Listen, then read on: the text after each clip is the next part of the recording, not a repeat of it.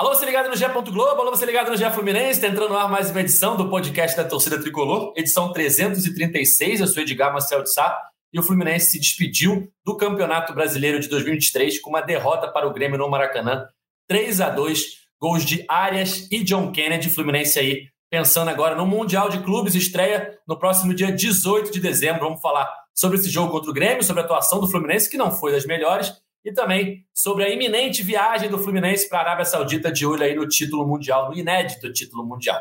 Eu já chamo ele, Gabriel Amaral, a voz da torcida tricolor. Tudo bem, amigo? Ah, pós-derrota nunca é tudo, tudo bem, né? Mas. E essa não foi uma derrota que, né? Como foi a do Palmeiras, por exemplo.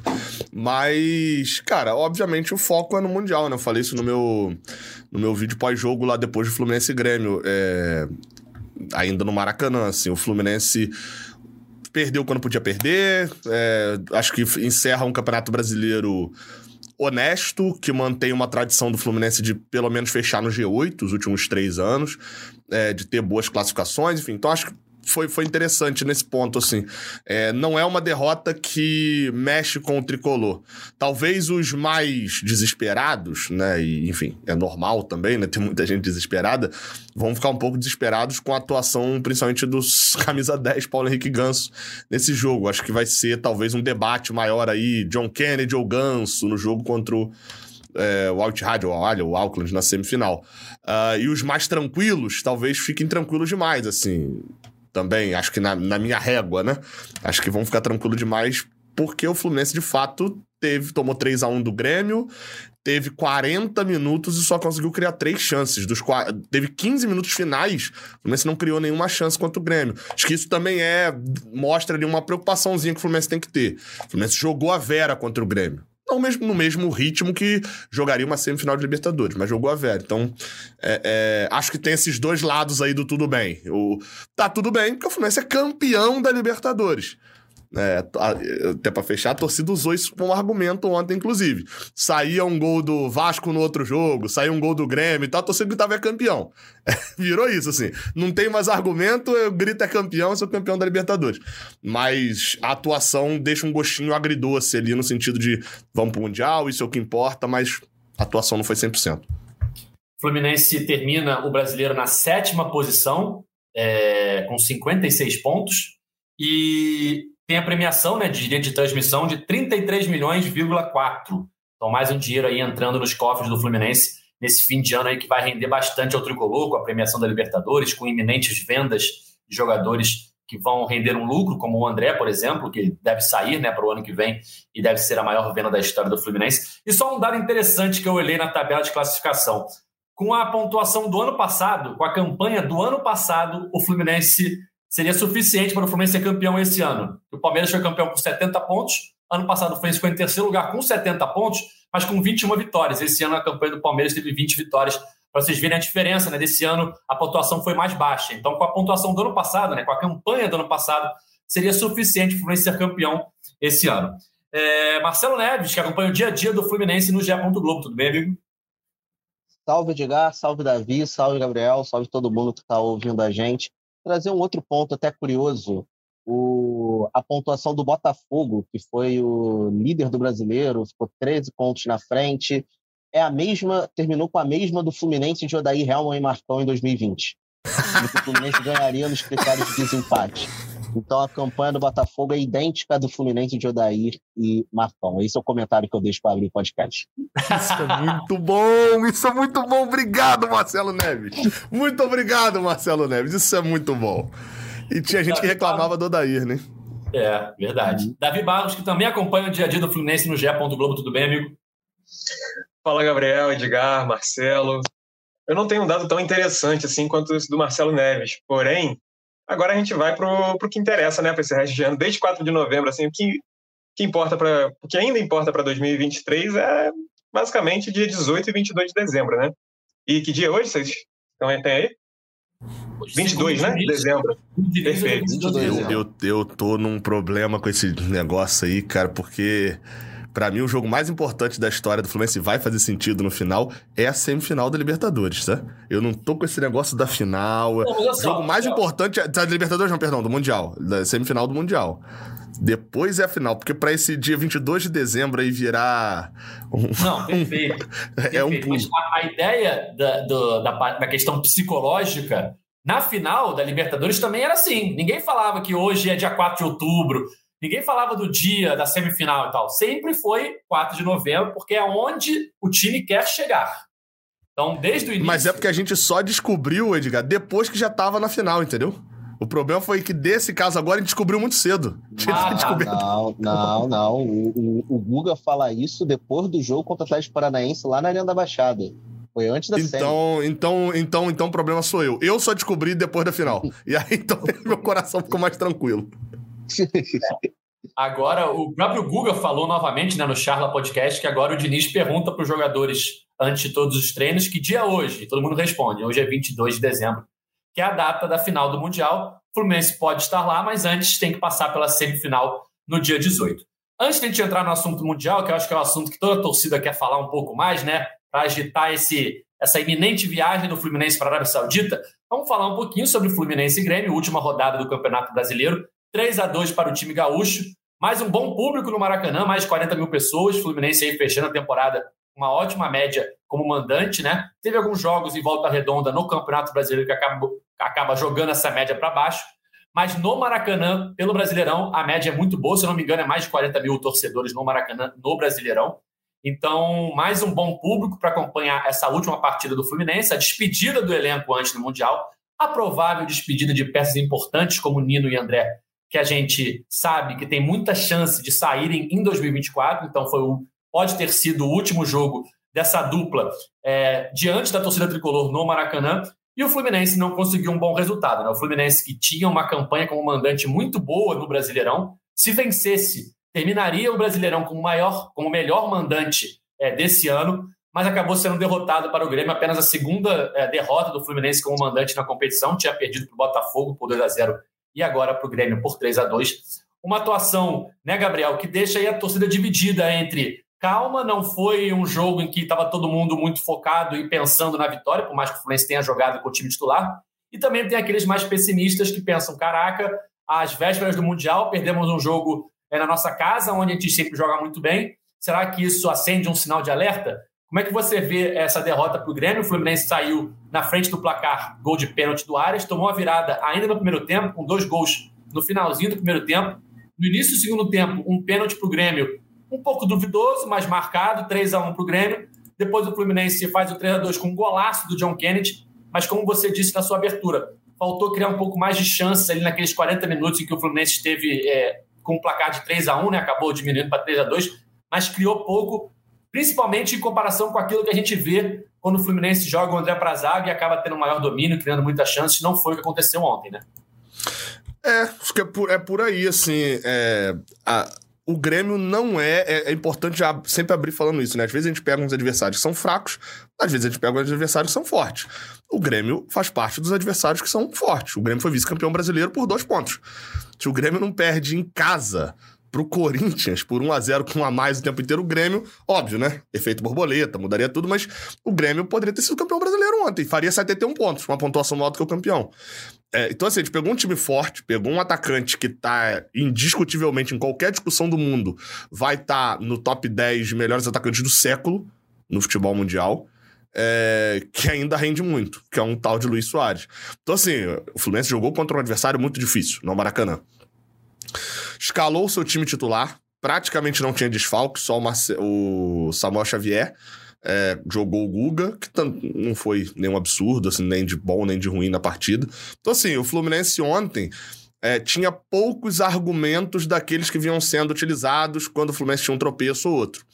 Mas não acho que a derrota tem a ver com isso, não, assim, diretamente. O Fluminense perdeu porque o Grêmio tem um bom treinador e tem um bom time e soube utilizar isso.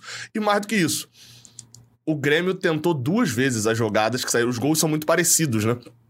É uma bola chutada meio que pra frente, o Soares fazendo pivô, um lançamento nas costas para ele correr nas costas do Nino.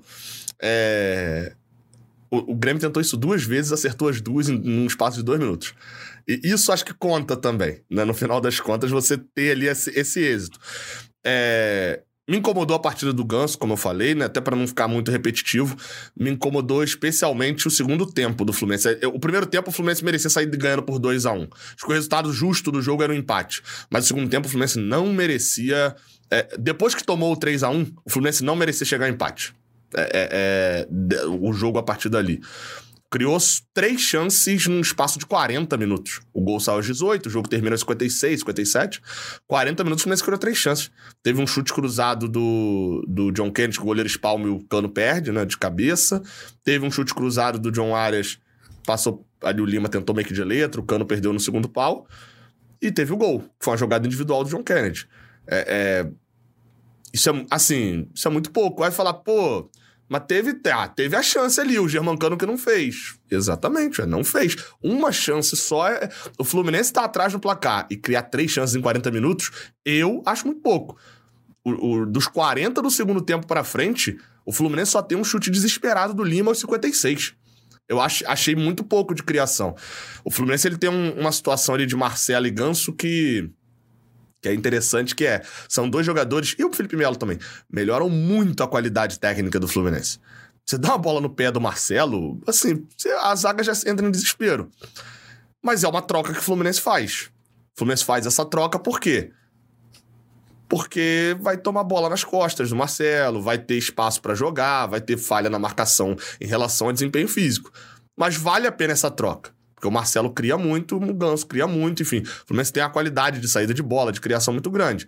Ontem, nessa quarta-feira, né, se você estiver ouvindo isso aqui depois, não valeu tanto a pena essa troca. O Fluminense, depois que entra o Lima e entra o Diogo Barbosa, acima de tudo ali, são os dois que substituem esses dois jogadores, o Fluminense tem a bola, passa a não tomar mais muito contra-ataque, mas não tem criatividade para criar. O Lima é um ótimo chutador de fora da área, mas não vai achar aquele passe diferenciado, que o Ganso, por sinal, não vem achando. O, o Diogo Barbosa tem a velocidade, vai fazer a recomposição, vai fazer um ótimo desarme, ele fez, inclusive, num contra-ataque. Mas não tem aquela, aquele passe diferenciado que o Marcelo tem, aquela visão de jogo. Então, o Fluminense, a gente sabe disso. A gente ganhou a Libertadores sabendo disso. O Fluminense não é um time perfeito. É um time que tem os seus defeitos, tem as suas limitações e que num jogo se desdobrando consegue suprir essas limitações. Vamos torcer porque assim, no Brasileirão não rolou, rolou poucas vezes isso nesse Brasileirão. Então eu torço que seja mais assim, a hora que o Fluminense tenta de verdade, mesmo ele vai, o Fluminense consegue. É, mostrou isso nesse Brasileirão. No, perdão, mostrou isso na Libertadores. No Brasileirão, acho que não teve muitos jogos assim que o Fluminense teve que dar o, o 10% a mais e, e não conseguiu. Acho que não teve. Deu 100% quanto o Grêmio, mas acho que foi um jogo. Talvez seja um time que necessite do jogo grande para poder chegar nesse extremo. E no extremo, aí sim o Fluminense é um time muito, muito, muito forte. Mas não foi o caso do jogo contra o Grêmio. Né? É, eu acho, Marcelinho, que o segundo tempo da partida, também a atuação do Ganso, né, que não foi muito boa contra o Grêmio, e a entrada do John Kennedy no segundo tempo, naquelas mexidas tradicionais do Diniz, né, bota o André pra zaga e tal, coloca o John Kennedy, tira o Felipe Melo, é, o John Kennedy entrou muito bem mais uma vez. Ele participa de vários lances de ataque, né? por mais que não tenham criado grandes chances, ele leva a melhor em vários lances. É, ele faz um golaço, assim, um gol assim, muito bonito mesmo, uma jogada individual. Ele cria essa outra chance que o Cano acaba é, perdendo de cabeça, mas é uma jogada também individual dele, dá uma caneta no adversário, chuta, enfim.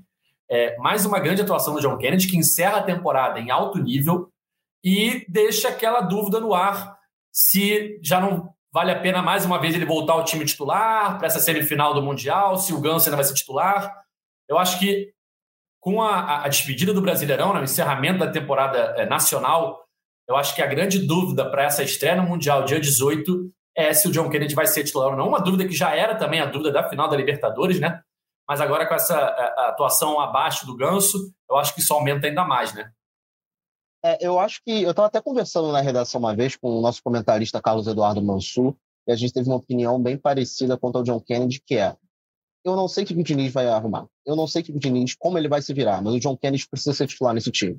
O John Kennedy entra, em todos os jogos que ele entra, ele incendeia com a partida. Ele é um jogador que gera perigo a todo momento. Ele é um jogador diferente. Ele é um jogador que vai achar, assim como o Ganso, assim como o Marcelo, ele é um jogador único. Ele vai achar aquele lance único.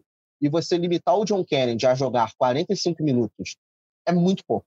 Muito pouco. Eu acho que o Fluminense faz um segundo tempo muito bom contra o Grêmio, mas muito mais por uma postura de o Grêmio já ter a vantagem e tentar segurar o resultado do que necessariamente um domínio do Fluminense como foi em outras partidas. Só que o John Kennedy se sobressai mesmo numa situação dessa. Ele marca um golaço, ele quase fez outro para o goleiro do, do Grêmio, Kaique, fez um milagre. Ele participa do lance que o Cano quase empata. Então eu acho que o John Kennedy se limitado a 45 minutos é muito pouco. A questão é, sai quem? Sai o, o Martinelli de novo? Eu acho que o time ainda fica muito exposto. Muito exposto. Você vai jogar, tirar um Ganso ou um Marcelo, porque o time com os dois fica muito frágil na defesa? Não sei é um problema que o Diniz tem para resolver. Ele é o treinador do Fluminense e ele tem que resolver. Mas para mim, o John Kennedy tem que ser titular nesse time. Davi, é, aproveitando também, né, falando de John Kennedy, de Ganso, de é, dúvida para o Mundial, acho que o torcedor tricolor também quer muito saber do Mundial, né? Eu acho que, ainda mais agora que acabou o Brasileirão, eu acho que o foco todo está no Mundial. E eu te pergunto, entrando nesse assunto de John Kennedy, qual é a sua opinião sobre isso? E a gente subiu uma notinha interessante sobre o planejamento da viagem, né? Os detalhes da viagem. O Fluminense embarca na próxima terça-feira, não é isso? Isso, embarca na terça-feira. Teremos o possível maior aeroflu da história. Fica aí a dúvida. Mas é, é isso, viagem na terça-feira para Jeddah, aquele negócio de voo fretado, então vai direto. E é uma viagem cansativa. Nosso trepidante Gustavo Garcia, por exemplo, não vai direto. Vai passar por São Paulo, de São Paulo para Doha, de Doha para Jeddah, e aí vai ficar, coitado, quase 24 horas aí no avião. Mas o Fluminense vai direto para lá e são uma coisa de, 20, de 13 horas, mais ou menos, a viagem. Que é um favor para o Keno, né? Keno tem, morre de medo de avião. Então, coitado, vai ter que tomar aquele remedinho ali para dormir bem. E, mas é isso. E já vi também torcida, torcida organizada do Fluminense convocando para fazer esse Aeroflu na, na terça-feira. O, o voo do Fluminense está previsto para decolar daqui do Rio de Janeiro por volta das 21 horas, né? Horário de Brasília. E, e eles devem chegar lá no fim da manhã de quarta-feira. Então, eu imagino até que tem alguma coisa, a gente vai fazer alguma, alguma live, alguma coisa assim de lá, porque já teve isso na chegada do Marcelo, tiveram outros aeroflus aí que acho que, que também tivemos, é, enfim, muita, muita festa da torcida, né? E agora é meio que desfrutar desse momento, né? Eu, eu entendo que o Fluminense para o Mundial, ele não vai com aquela. É óbvio que vai tentar ganhar, vai tentar é, ser campeão, mas a obrigação não, não tem, né? O que tem é tentar fazer o melhor possível e, e acreditar que é possível também. Então, mas é isso, a gente já vê a mobilização da torcida, já sabe que, que os 70, cerca de 70 pessoas da delegação tricolor serão muito bem recepcionados e aguardo as fotos de Marcelo Gonçalves, Lucas Merson lá da galera do Fluminense, que promete. Você viu o. Ah, fala, fala, fala, sobre, o John Kennedy, sobre o John Kennedy, que eu, eu acabei é, não respondendo, eu concordo muito com o Marcelinho, cara, e com o Mansur, que realmente, você deixar o John Kennedy de fora desse jogo, desse time, é muito complicado. Só que aí entra na questão de, de no lugar de quem. De repente começa com o André na zaga, eu não acho que seja o ideal também, mas aí, enfim, esse problema quem tem é Fernando Diniz. E, mas eu entendo também a opção por ele no banco, porque é um cara que entra cheio de gana, assim, né, de vontade, e para justamente incendiar o jogo. Então acho que é compreensível também tê-lo a partir do, dos 45, mas fico completamente em cima do muro, não faço a menor ideia do que fazer. Fala, Marcelinho. Ô, Edgar, a gente tem uma brincadeira aqui entre os setoristas que a gente queria trazer para o podcast para você ajudar na campanha. Porque, para ah. quem não conhece Gustavo Garcia, Gustavo Garcia é o nosso Iron Man. Ele já escalou vulcão, ele já percorreu o continente, ele já fez todas as atividades radicais que você pode imaginar. E a gente quer que ele, se não for um problema público que, que cause prisão ou uma deportação, que ele nade pelo Mar Vermelho, da Arábia Saudita até o Sudão. Então a gente está convencendo o Gustavo a cumprir esse desafio, cruzar um país para o outro. O Sudão precisa de visto para entrar, não? Então, Era se a praia ele... no Sudão precisa, não sabemos. Nadando, então, talvez não seja um risco que ele queira correr, entendeu? Então, mas essa é a campanha que a gente está lançando aqui para o Gustavo passar nadando o Mar Vermelho de um continente para outro, de um país para outro. Então fica aí a campanha para o torcida tricolor. Pode marcar ele no Twitter, fazer o pedido, que ele vai gostar. Qual a distância, Marcelinho? Temos Pô, é isso? Muito longe. Muito longe. eu vou ver aqui, muito eu vou checar longe. aqui a distância. Mas se, tem, se, há um homem na redação do, do, do GE. Globo que consegue fazer isso, é Gustavo Garcia. O, o Marcelinho, eu diria que se há um homem na cobertura do Fluminense. Não precisa ser só do GE, não, de todo mundo. que chegue. Eu diria que no jornalismo brasileiro, do quem vai conseguir é ele. Olha, a distância eu vi aqui, tá? São, São 200 quilômetros. Ah, isso aí ele faz de manhã pra que. Aí ele tira de letra, pô. Pensei que era pior. Eu Pode lá no Twitter do Gustavo Garcia, marcar ele, bota a hashtag vai Gustavo e vamos nessa campanha. Sabe é... aquele, aquele cara que você, você, Gabriel, acorda 8 da manhã? É, você eu não, não né? acordo. Né? Não, eu não acordo 8 da manhã, já acabou Vamos aí, já errou. que você acordasse 8 da manhã, aí você abre o Instagram, já tem aquele, aquele seu amigo que já malhou. Já, já tá com stories há 4 horas. É, Há quatro exatamente. horas atrás, né? Exatamente. Esse, o seu amigo nesse caso é o Gustavo, e quando você acorda 8 da manhã, já nadou 200 quilômetros, entendeu? Exatamente. É, tem Só pra isso. soltar, pra soltar a musculatura. Pra ser exato, 194 quilômetros, se for ali, tipo, no, no extreminho ali correto, ele conseguiria mais ou menos isso. 194 é, quilômetros. Tem, é, é, é, um. É, não dá para ele fazer isso antes dos jogos, porque a gente corre o risco de ficar sem setorista, né? É, no Mundial. Mas aí depois do Mundial, principalmente em caso de título do Fluminense, eu acho que vale essa. Ah, meu amigo, em título do Fluminense, aí o Gustavo volta, deixa eu medir aqui quanto que daria. Ele volta pra América do Sul, de nadando. nadando. É, contorna ali a África. Vamos ver, chegaria no Brasil aqui com aproximadamente 17 mil quilômetros. Convenhamos, é uma reta, não tem, não tem se ele fizer Se ele fizer uma escala ali na África do Sul, passando por baixo da África, né? Ih, o, o, Gustavo, ih, o Gustavo é Iron Man, né? Então ele é. ainda sai. É, não, ele faria melhor do que ir nadando. Ele passa, atravessa o Saara, vem andando, entendeu? Faz todo um percurso a pé. Não, o Gustavo faria. Gustavo faria. Voltando ao foco. Ele voa também, ele sabe voar. ele voa? o jogo com o Grêmio foi tão bom que em 20 minutos a gente já desvirtuou total. É, Isso é bom demais. Voltando aqui ao, ao, foco desse podcast, o Fluminense divulgou, né? Ou a FIFA divulgou, enfim. Foi divulgada a lista de inscritos para o Mundial e aquelas dúvidas que a gente tinha, não temos mais. É, Danielzinho vai para o Mundial, no lugar provavelmente Léo Fernandes, né? Que havia dúvida quem iria, Danielzinho ou Léo Fernandes. E é, Lele está fora do Mundial, né? Então, queria a opinião dos nossos amigos, pode começar o Gabriel, porque eu, eu levaria entre Danielzinho e Léo Fernandes, eu levaria o Léo pensando na bola parada ali, uma faltinha no finalzinho do, do jogo. Não necessariamente é, direto pro gol, mas também direto pro gol, mas cruzada na área, enfim. Eu, entre Danielzinho e Léo Fernandes, levaria o Léo. Você, Gabriel.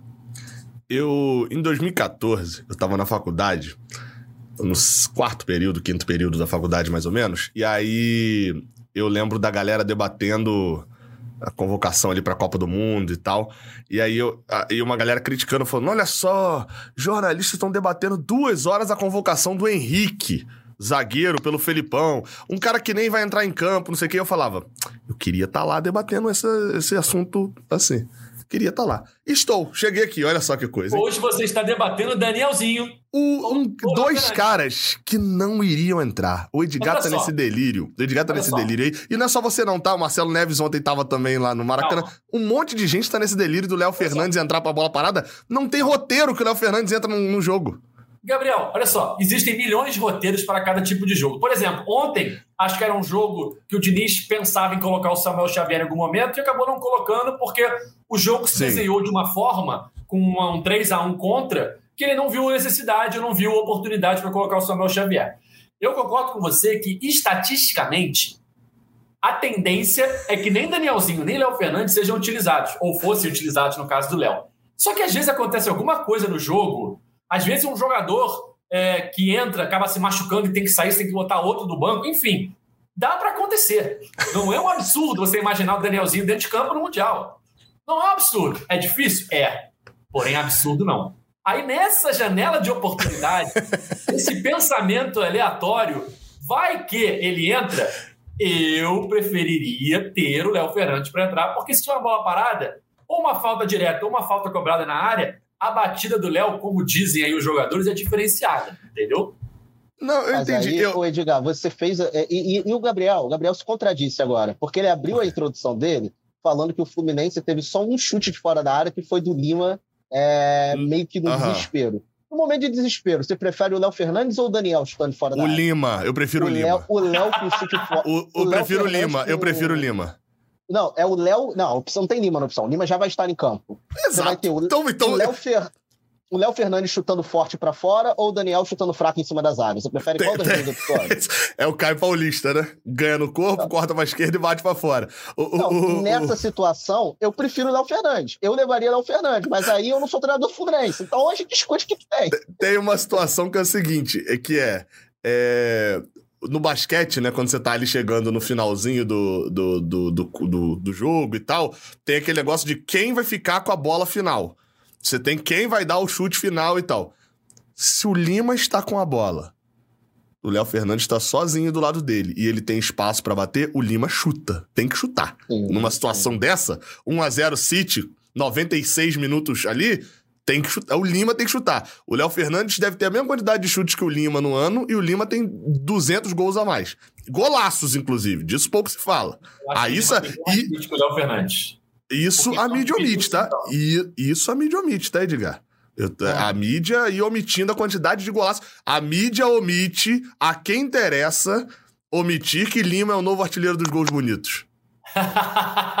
Nova Iguaçu, Portuguesa, só golaço, pô.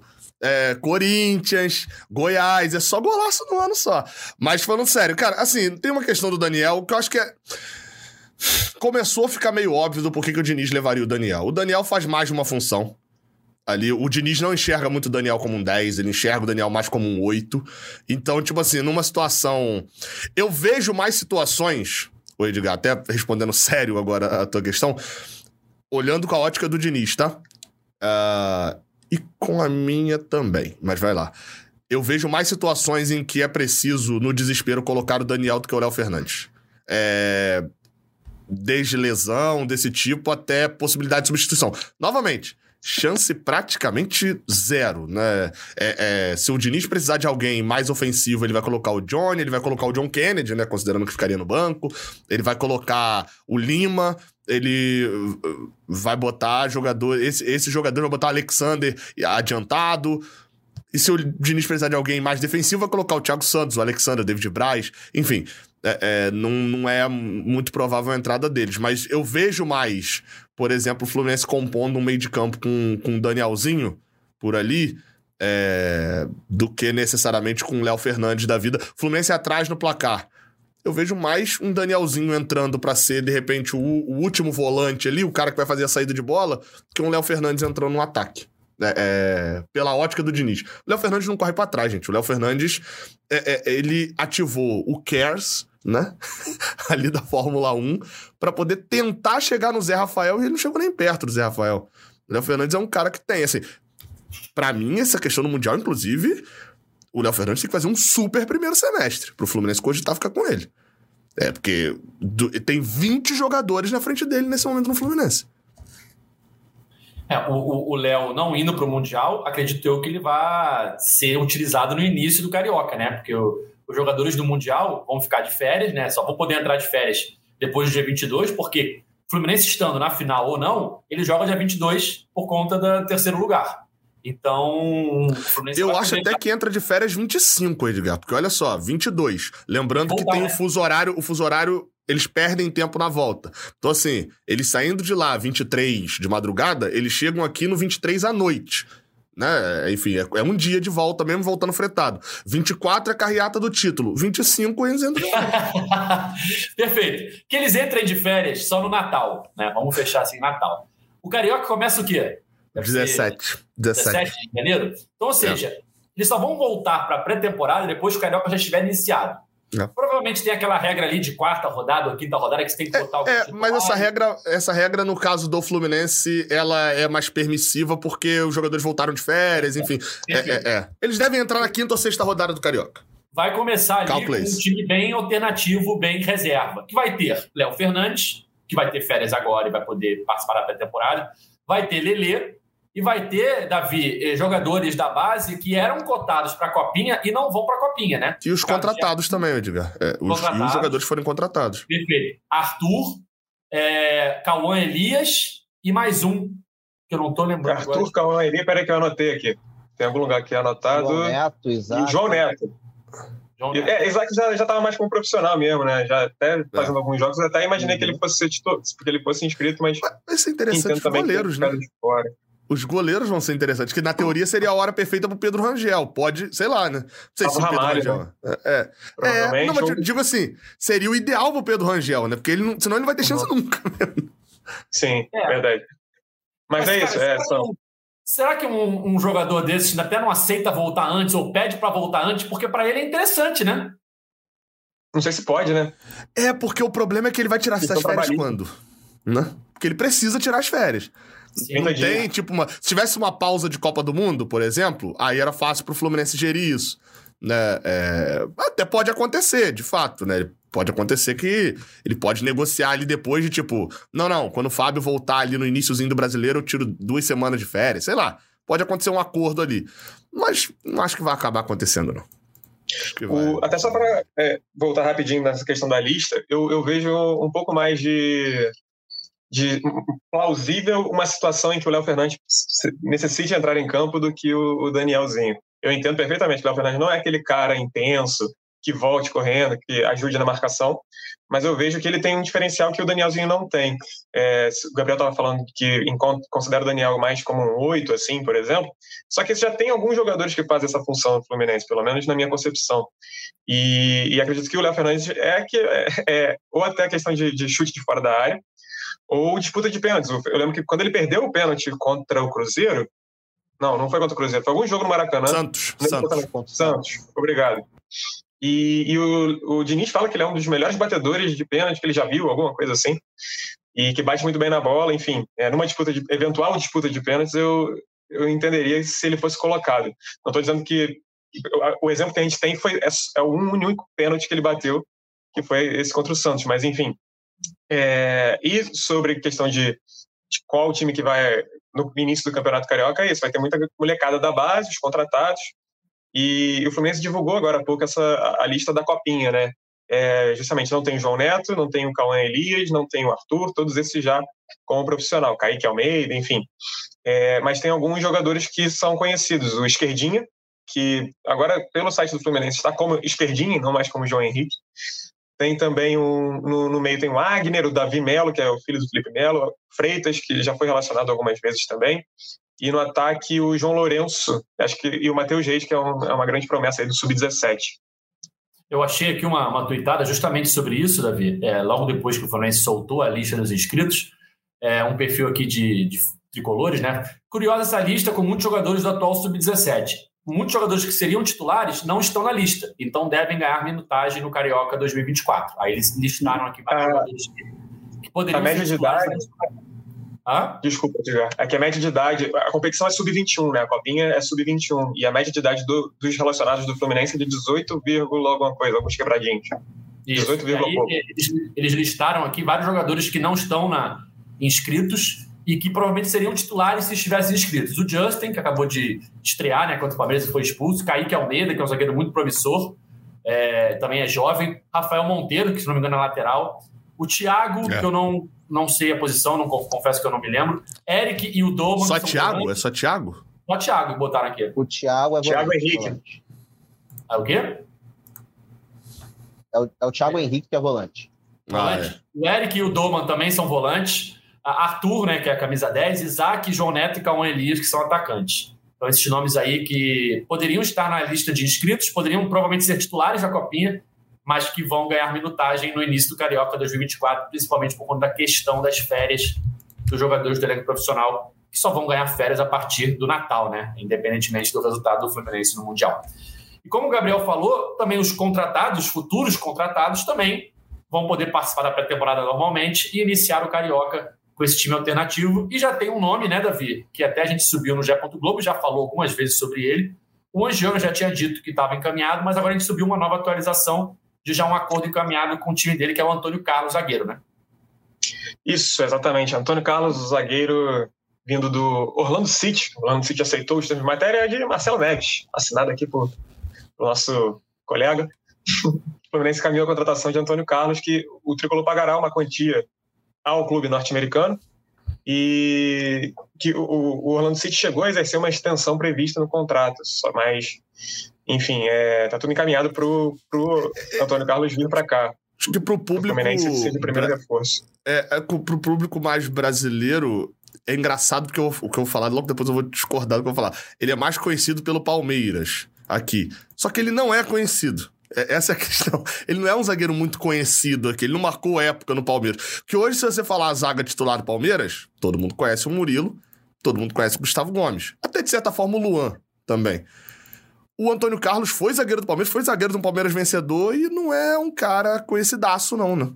É, se, se, se, fosse lembrar de outros nomes recentes da zaga do Palmeiras que ficaram mais conhecidos, o Mina, por exemplo. Sim. O Vitor Hugo, que está no Palmeiras, no, no, Bahia hoje também, teve um momento ali de destaque no, no, no Palmeiras, mas de fato. Eu acho que o Vitor Hugo é mais igual ao, ao, Antônio Carlos ali. É porque ficou no futebol não, brasileiro, acho, a gente vê mais. Eu acho, que ele é um pouco mais ainda, porque ele vai para a Europa, joga na Fiorentina. Ele tem um destaque ali a ponto é. de ter uma vinda para a Europa, entendeu? Mas o Antônio Carlos Marcelinho, para quem não lembra ou não sabe, é Xerém, né? Ele foi formado, ou teve passagem por Xerém, acaba saindo de Xerém ainda na base, indo para o Corinthians e faz o gol do título da Copinha de 2012 contra o Fluminense de Igor Julião e Marcos Júnior na final. Exatamente, a galera até esquece disso, porque ele, ele é criado aqui no Fluminense, sai, decide contra o Fluminense, depois vai para o Palmeiras. É uma carreira meio doida do, do Antônio Carlos, mas de fato ele é um jogador, atende muito uma busca que o Fluminense faz. O Fluminense tem se dedicado a repatriar jogadores que foram de Xerém, então para manter essa identidade do elenco é uma busca até que faz sentido. Mas completando o que o Davi falou, acho que é importante enfatizar que o Fluminense, o torcedor, quando a gente publicou a notícia, alguns ficaram com uma dúvida de, pô, para que, que o Fluminense vai pagar por um jogador que encerra o contrato em 2023, não encerra em 2023? O Orlando City, essa foi um dos motivos que fez a negociação até travar um pouco. O, Orlando, o Fluminense queria liberação de graça.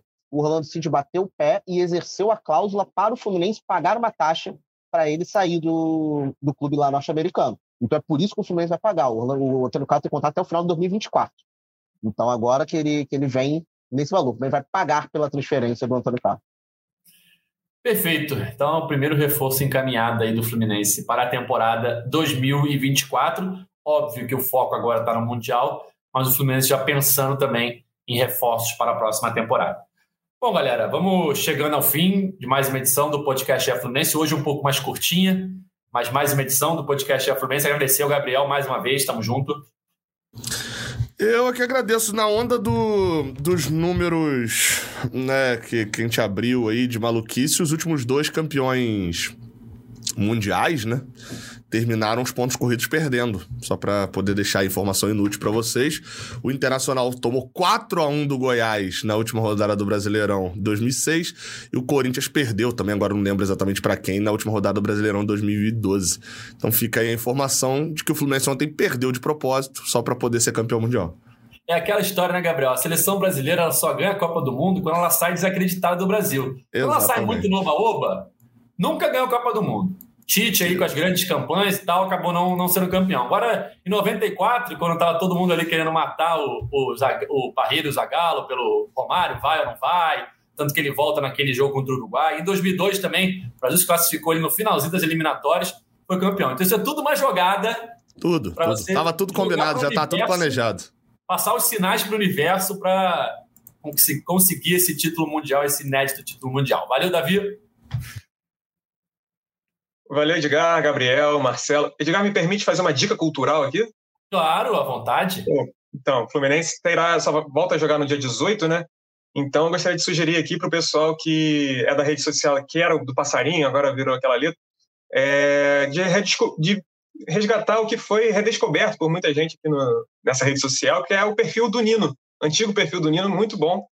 Vale a pena aí se tiver um pouco entediado, angustiado, que, poxa, não tem jogo do Fluminense, Vai lá, procure pelo perfil antigo de Nino, que o zagueiro e capitão do Fluminense tem muito a falar de, dos anos 2010, 11, 12. Passa o arroba dele pra galera aí, arroba Nino Mota. Agora você me pegou, peraí. Oh, você tá querendo passar a informação. Achei, arroba Nino Mota. E, e é, é arroba Nino Mota e tá com Marcílio Mota, que é o nome do capitão tricolor, né? É isso. Então tá aí o serviço aí de dica cultural do Davi. Valeu, Marcelinho. Dica cultural é sacanagem. Valeu. E são aquelas tuitadas, tipo do Neymar. Galera, indo pro treino, tomar um refri. É isso. É só essas besteiras, assim. Valeu, Marcelinho. Va- Valeu, Edgar. Valeu, Gabriel. Valeu, Davi. E posso jogar pro universo, então? Outra estatística pra gente fechar com chave de ouro? Vamos lá. Nunca um clube inglês venceu o Mundial ou a Copa Intercontinental no seu primeiro título de Champions League. United, Chelsea, Aston Villa, Nottingham Forest, Chelsea, todo mundo perdeu na primeira partida, na primeira vez que disputou um torneio considerado mundial. Então que se repita também com o Manchester City. Informação. Aí. É isso, Marcelinho. Isso galera. sabe por quê, Edgar? Ah, Porque Fluminense e Auckland Al Ahly e Al Ittihad, eh, tem que fazer assim pra poder inserir na edição depois, né? Fluminense Auckland City, Al Ahly, Al Ittihad é o jogo mais importante da história do Fluminense. que aí monta e depois pro futuro eu ficar falando exatamente quem é, entendeu? quando souber o adversário, você encaixa ali já sabe que será o jogo mais importante da história do Fluminense. Como diria Cauê Rademacher, que ninguém sabe, ninguém viu, mais uma vez, fugiu do podcast. É isso, galera. Fim de mais uma edição do GE Fluminense. Nosso podcast está nas principais plataformas de áudio, então é só entrar lá e procurar por GE Fluminense ou então no seu navegador, ge.globo Fluminense. A gente está aqui sempre depois dos jogos do Tricolor. Então já temos o encontro marcado no dia 19 para falar tudo sobre a semifinal do Mundial de Clubes. Podemos aparecer antes? Podemos, ainda faltam aí 12 dias para a estreia do Fluminense no Mundial. Quem sabe a gente faz uma edição especial nesse período. Mas certo, certo, é dia 19. Estamos aqui de volta para falar tudo sobre, a Flumin- sobre o Fluminense e um adversário que ainda não sabemos, mas a semifinal do Mundial de Clubes de 2023. Valeu? Até a próxima. Tchau! O Washington pra bola, o Washington de pé direito.